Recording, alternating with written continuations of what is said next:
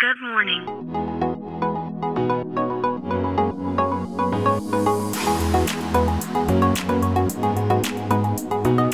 Bom dia, Califórnia, bom dia, Brasil. Aqui quem fala é Felipe Janetti, diretamente de Palo Alto, Califórnia, no coração do Vale do Silício.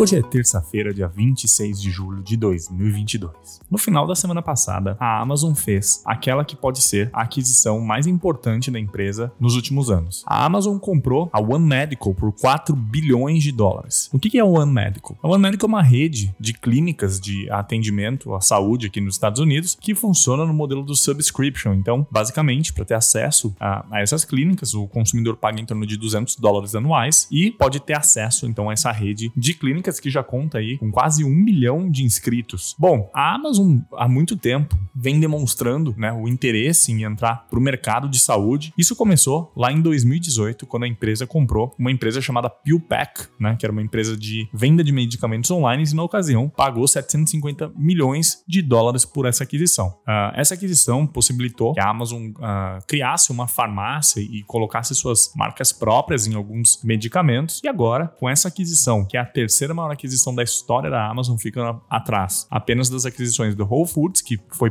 pago 14 bilhões de dólares, depois da MGM por 9 bilhões e agora é o pagamento de 4 bilhões pela One Medical. O mercado de healthcare, né, o mercado de saúde aqui nos Estados Unidos, é um dos mercados que mais exigem inovação, que mais exigem uma reformulação total, porque é um dos setores mais atrasados e mais deficitários do país. Aqui nos Estados Unidos não existe né, um sistema de saúde oferecido pelo governo, diferente de países como o Brasil ou países da Europa, por exemplo, e tudo fica na mão das redes privadas que até hoje não encontraram um modelo que funcione e que atenda o cliente da melhor forma possível. Então, sem dúvidas alguma, é um mercado com muito, muito potencial e a Amazon com certeza está olhando para isso e pensando numa possível junção, né, de como que os Prime Members, né, que são os assinantes da Amazon que pagam lá seus 14, 15 dólares por mês para ter acesso a outros serviços, né, que já foram disruptados pela própria Amazon, como por exemplo, compra de supermercado, né, que foi disruptado depois da compra do Whole Foods, streaming, né, de, de músicas, streaming de vídeos, enfim, todos esses setores, né, foram de alguma forma disruptados pela Amazon e quem é Prime tem acesso a isso. E agora não deve ser diferente a estratégia da Amazon. De fato,